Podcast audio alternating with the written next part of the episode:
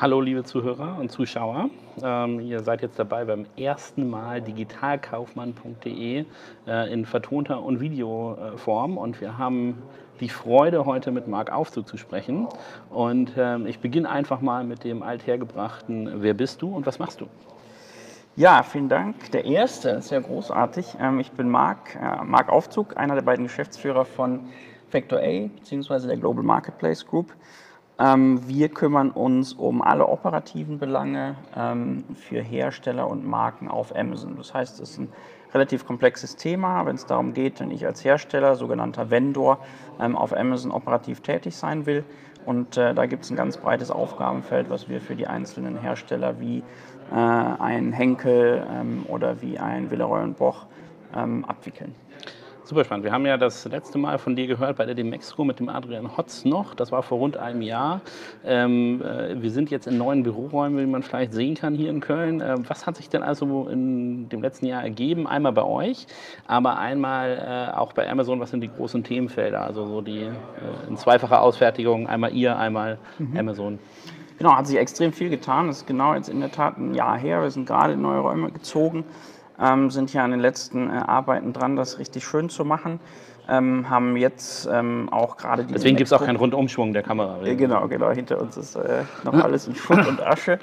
Ähm, haben jetzt gerade die, die Mexiko auch selber vor der Brust, äh, diesmal äh, nicht nur als Gast, sondern wir sind da selbst präsent äh, mit einem eigenen großen Messestand, äh, direkt gegenüber von Amazon praktischerweise. Ähm, und ja, sind ähm, in den letzten zwölf Monaten von knapp Leute gewachsen, also auch an der personellen Front hat sich einiges getan. Äh, entsprechend äh, sehr viele neue Kunden an Bord gebracht und äh, sehr viel gelernt in der ganzen Zeit natürlich auch. Also ähm, das Thema ist äh, nach wie vor extrem spannend, extrem wachstumsreich und es kommen auch dank der Innovationskraft von Amazon äh, da alle, alle drei bis vier Wochen irgendwelche neuen Themen hinzu.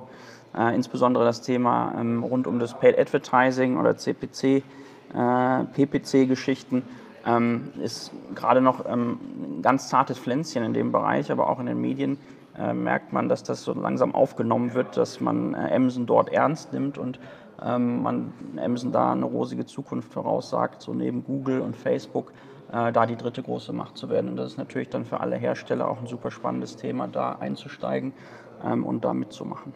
Man hört jetzt auch immer, dass äh, sozusagen jeder zweite Euro, also 50 Prozent des E-Commerce-Umsatzes in Deutschland schon auf Amazon passieren.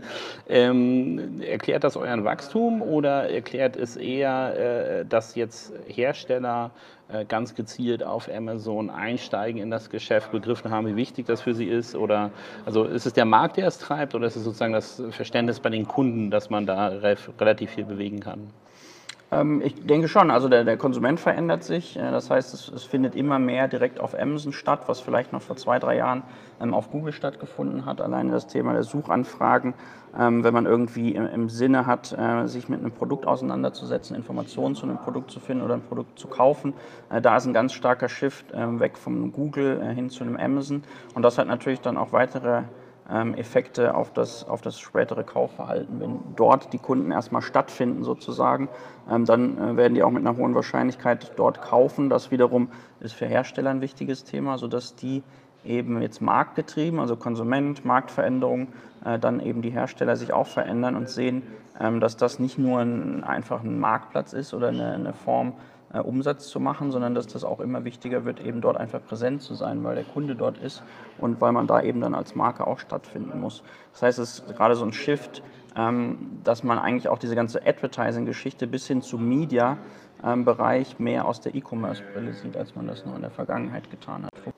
Marc, wir haben über verschiedene Werbeformate gesprochen mhm. ähm, und hatten auch gerade gesagt, dass äh, als äh, Hersteller man eigentlich schon auf Amazon sein muss für seine Brand. Mhm. Ähm, kannst du ein paar Beispiele nennen, warum äh, und wie vor allem ein Hersteller Branding betreiben kann auf einer Plattform, die eigentlich dafür super bekannt ist, äh, für den Abverkauf da zu sein. Also mhm. ihr sozusagen die E-Commerce-Pur-Form äh, mhm. zu sein. Was, wie arbeitet ihr da mit Hersteller und welche Maßnahmen habt ihr da? Mhm. Das geht natürlich gerade auf Amazon so ein bisschen Hand in Hand. Wir haben den, die Abverkaufskomponente, aber wir haben da auch die Branding-Komponente und so.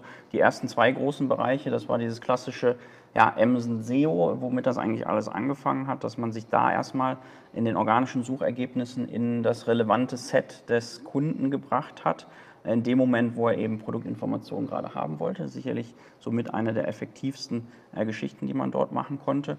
Und das entwickelt sich jetzt eben gerade immer weiter. Das heißt, äh, dazu kam dann natürlich äh, das Thema Paid Advertising im Bereich Suchmarketing, äh, sprich ähm, alles rund um die Amazon Marketing Services, was so ein Set aus drei verschiedenen äh, Anzeigentypen ist, aber was eben auch maßgeblich Keyword-basiert ist und ähm, Suchmarketing betrifft.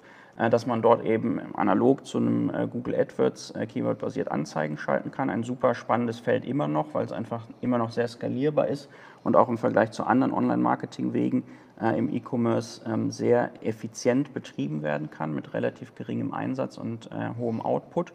Aber es ist doch auch ein Beat-System, oder? Also effizient genau. bedeutet, dass sozusagen wenig Beat-Power noch da ist. Also mhm. ist das auch ein Zeitfenster, das ihr sagt, dass sich schließt? Oder? Es wird auf jeden Fall immer teurer. Also gerade bei, bei allen auktionsbasierten Modellen ist natürlich, je höher der Wettbewerb ist, desto, desto höher ist auch der äh, Preis dort. Und das sehen wir schon äh, ganz stark, dass ähm, da eine sehr schnelle Entwicklung vonstatten geht. Also während äh, ein Großteil... Hast du da irgendwelche konkreten Beispiele? Genau, während ein Großteil von, von äh, relevanten Keywords äh, vor einem knappen Jahr äh, noch im, im Bereich von 20, 30 Cent Klickpreis zu erzielen waren, sind die jetzt äh, in, in, einem halben Jahr schon auf einen Euro und mehr gestiegen. Also da findet eine ganz rasante Entwicklung statt. Aber wenn ich hier so ähm, jetzt Vergleichswerte ranziehe über verschiedene Kanäle hinweg und ich höre Klickpreise auf Facebook und auf Google, müsste der, äh, der Klickpreis auf Amazon nicht äh, sozusagen nochmal neu definiert werden, äh, weil die Conversion Rate müsste doch eigentlich deutlich höher sein äh, und deutlich einfacher zu verlinken zum echten Umsatz. Also wenn ich jetzt bei Amazon einen Suchbegriff eingegeben habe und ich klicke, dann ist doch mhm. wahrscheinlich meine, meine äh, Conversion Rate des Käufers dann dann äh, im hohen äh, Prozentsatz äh, gegeben, oder? Absolut. Also das ist gerade der treibende Faktor, äh, dass eben die Conversion Rate auf, auf Amazon ja generell ähm, deutlich höher ist als in den meisten anderen ähm, Online-Shops oder auf den anderen äh, E-Commerce-Landing-Pages. Äh, und insofern, dass da auch besser funktioniert, das geht auf jeden Fall in die Rechnung. Könnt ihr das irgendwie quantifizieren? Also, weil ich weiß jetzt so aus dem, äh, aus dem Shop-Bereich E-Commerce, sage ich immer so, okay, Conversion Rate unter 1% ist eigentlich normal, alles drüber ist total klasse. Da gibt es dann immer so ein paar äh, Ausschläge, aber das ist so eine, eine Richtlinie. Mhm. Was ist denn auf Amazon? Sage ich dann so, naja, ihr könnt da rechnen mit einer 15% Conversion Rate oder 2%? Also, ich, mhm. was für ein Gefühl gibt es da? Da gibt es ähm, zum einen erstmal keine konkreten Zahlen leider. Ähm, aber ähm, die ist schon um ein Vielfaches höher. Das heißt, dass das Spektrum, das schwankt da so zwischen äh, Zahlen, die man mal hört, von einem äh, Conversion Rate von 4% äh, bis zu einer Conversion Rate von 14%. Ähm, sie bezieht sich aber dann in dem letzteren Fall eher nicht auf ähm, eine einzelne Landingpage, sondern äh, da geht jemand auf Amazon und kauft am Ende was. Und kann ich dann sozusagen als Werbetreibender sagen, ein Euro, den ich auf Facebook ausgebe versus ein Euro, den ich auf Amazon ausgebe, ist Amazon mit Abstand die bessere Idee, wenn es um Abverkauf geht? Ich glaube, oder es ist äh, de facto so, dass eben kein, keine andere Plattform näher an einem Sale am Ende dran ist. Und äh, den quasi den, den letzten Teil äh, eines Sales besser bespielen kann als Amazon. Insofern ist ähm, der Euro auf Amazon sicherlich am besten eingesetzt, wenn es um okay. Sale geht. Und wenn ich jetzt äh, über das Targeting nachdenke, das ist ja auch nochmal ein wichtiger Punkt, auf welche Parameter kann ich targeten oder wie funktionieren diese Werbeformate, die ich dann bei Amazon zur Auswahl habe? Mhm. Also wenn wir bei dem AMS-Thema bleiben, dann ist es äh, maßgeblich Keyword-basiert, aber ich kann eben zum Teil auch äh, Segmente bilden, äh, die ich dort bespielen kann. Ähm, äh, zum Beispiel auch auf Wettbewerber bieten, wenn es äh, um die Keywords geht, was eine super spannende Sache ist, äh, was dort sehr effektiv ausspielbar ist. Ähm, wenn ich das neue ähm, Thema mit reinnehme, die Amazon Advertising Plattform, also alles, was um diesen Display-Gedanken geht, dann kann ich da noch viel mehr machen. diese AAP ist quasi eine Verknüpfung, äh, eine Anbindung an alle möglichen Display-Netzwerke äh, mit den Daten zu Kaufinteressen, zu Kaufverhalten von Amazon. Und da lassen sich natürlich extrem spannende Targeting-Optionen nutzen, weil niemand sonst mehr und besser weiß, wie sich der Kunde verhält, als das Amazon ist. Also die, äh, im Endeffekt die Aussage für jemanden, der E-Commerce betreibt, ist, Google kann ich im Endeffekt auf den Suchbegriff und vielleicht noch Geografie oder ein paar andere Sachen targeten. Bei Facebook auf die ganzen sozioökonomischen Sachen, äh, die sind ja auch spannend, aber bei, äh, sagen wir mal, bei Amazon kann ich, wenn ich davon ausgehe, dass 30 Prozent der Deutschen Prime-Nutzer sind, auf deren Bestellhistorie der letzten zwei Jahre bieten. Also die Conversion Rate und das Targeting, das ich machen kann, basiert eigentlich auf einem viel besseren Datenpool, ne? wenn es jetzt genau. um den, den, Abverkauf geht. Genau, das sind ganz konkrete Daten. Ja, wenn ich jetzt äh, morgen Kinderwagen kaufe, dann ähm, weiß Amazon, dass ich mit sehr, sehr hoher Wahrscheinlichkeit dann auch bald äh, Windeln brauchen werde. Okay. Und diese Daten hat natürlich kein anderer so gut. Und die werden sozusagen indirekt oder auch zum Teil direkt zur Verfügung gestellt, um in diese Display-Netzwerke reinzuschalten. Also ich könnte dann den, den Nutzer Nils, ja, der gerade den, äh, den, äh, für seine diversesten Kinder den äh, Kinderwagen gekauft hat, äh, ähm, targeten, auch außerhalb von Amazon. Genau, auch außerhalb von Amazon. Das ist der Punkt. Das Spannende ist gar nicht unbedingt dann die Werbeschaltung auf Amazon in diesem letzten Fall, äh, im Fall der, der Amazon Advertising Plattform, sondern tatsächlich diese komplette Spannbreite überall außerhalb auch genau getargete Werbung schalten zu können. Ja. Okay, spannend. Das ist ja ein sehr interessanter Hinweis ähm, für die Werbetreibenden, die das noch nicht wissen. Ähm, äh, ein, ein interessanter Kanal, um seine Werbeeuros ganz relativ äh, interessant äh, einzusetzen. Aber worüber wir ja geredet hatten, war jetzt dieser, okay, Abverkauf, mache ich Haken dran, mhm. Amazon führend, ähm, auch für Werbetreibende führend.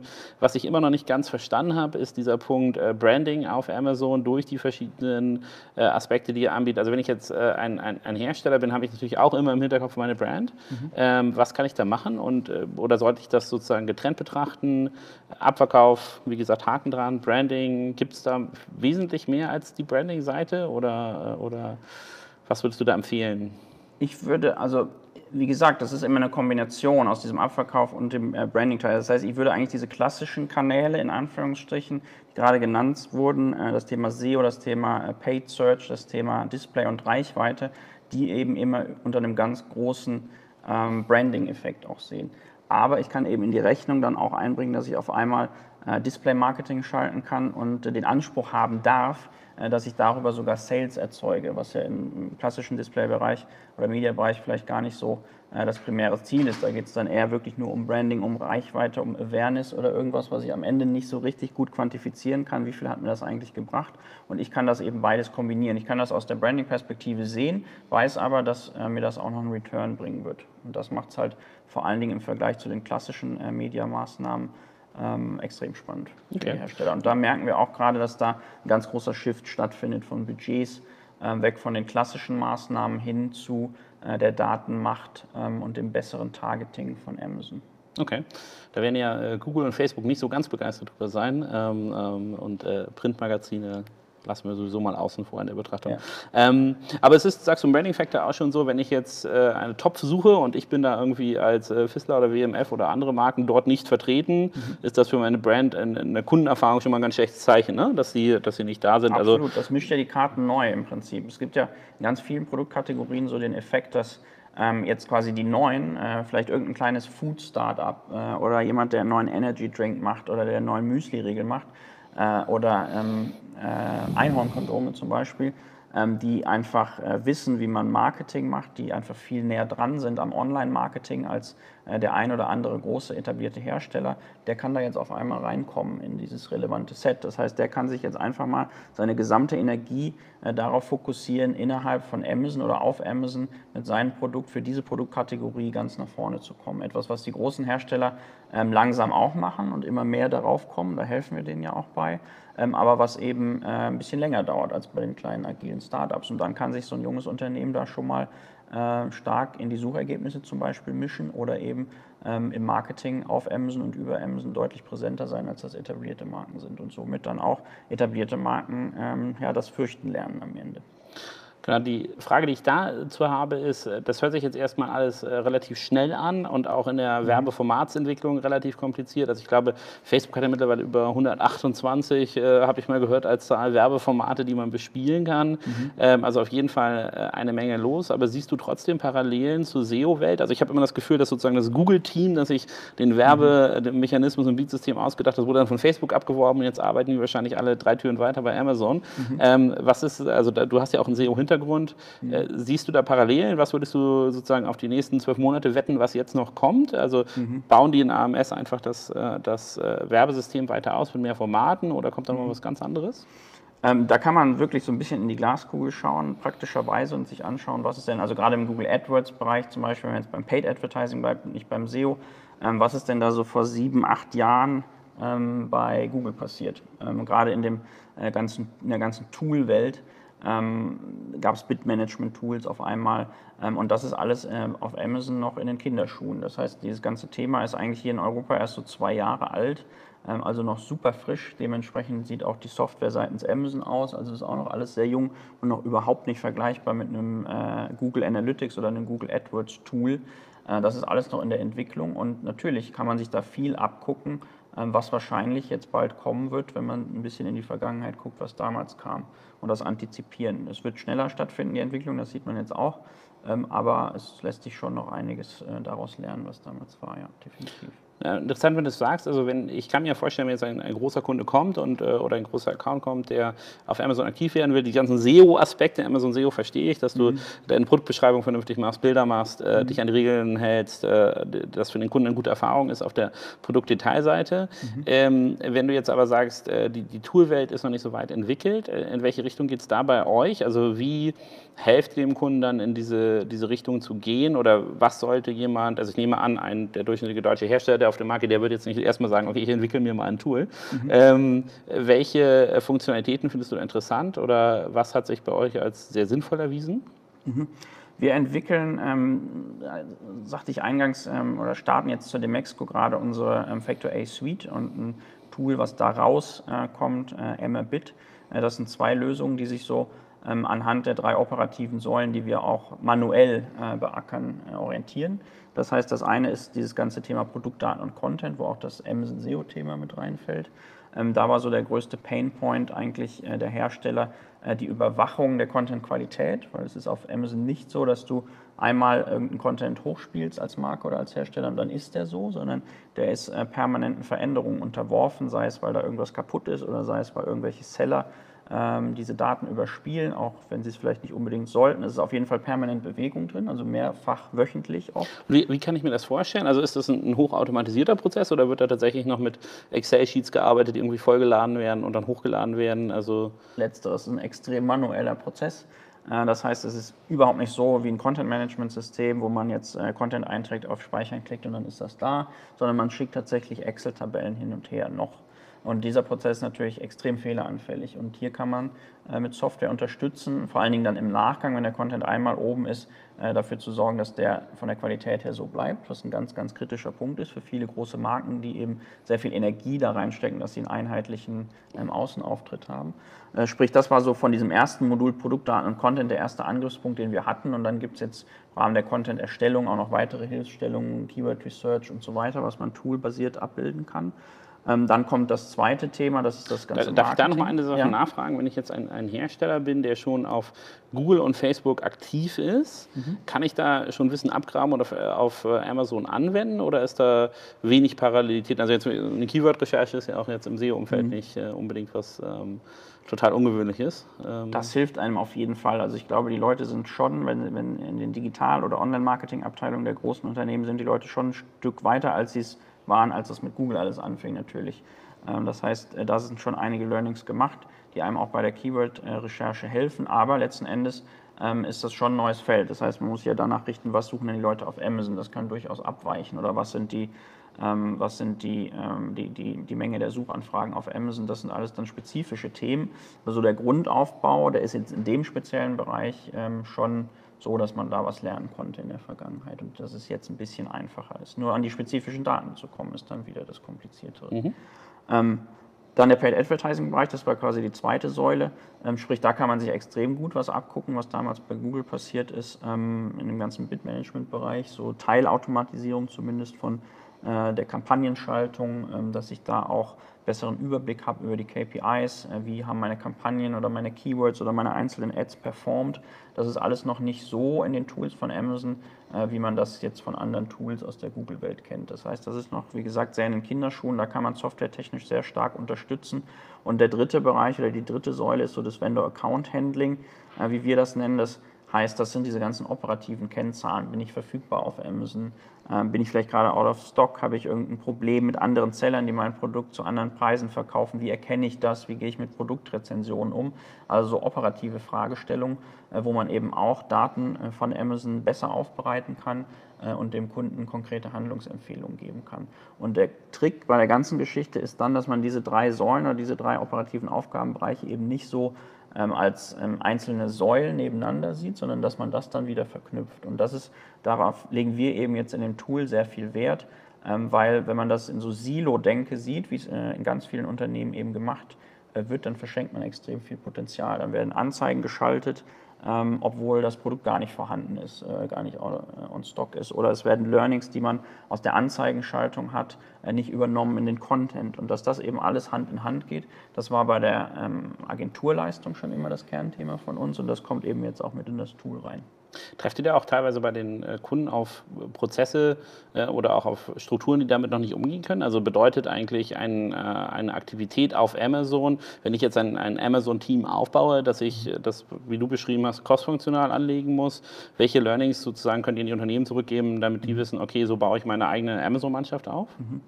Genau, diese Cross-Funktionalität, die ist es, die bei den meisten Unternehmen einfach noch überhaupt nicht vorhanden ist. Das heißt, da wird das auch wirklich so in drei Silos gedacht, beziehungsweise meistens auch nur in zwei und die dritte Säule wird komplett weggelassen, ähm, weil sie äh, irgendwie nicht, nicht so auffällig war bislang. Also diese ganze operativen Kennzahlen, äh, sich danach zu orientieren, was ich eigentlich tue auf Amazon, das wird meist ganz weggelassen.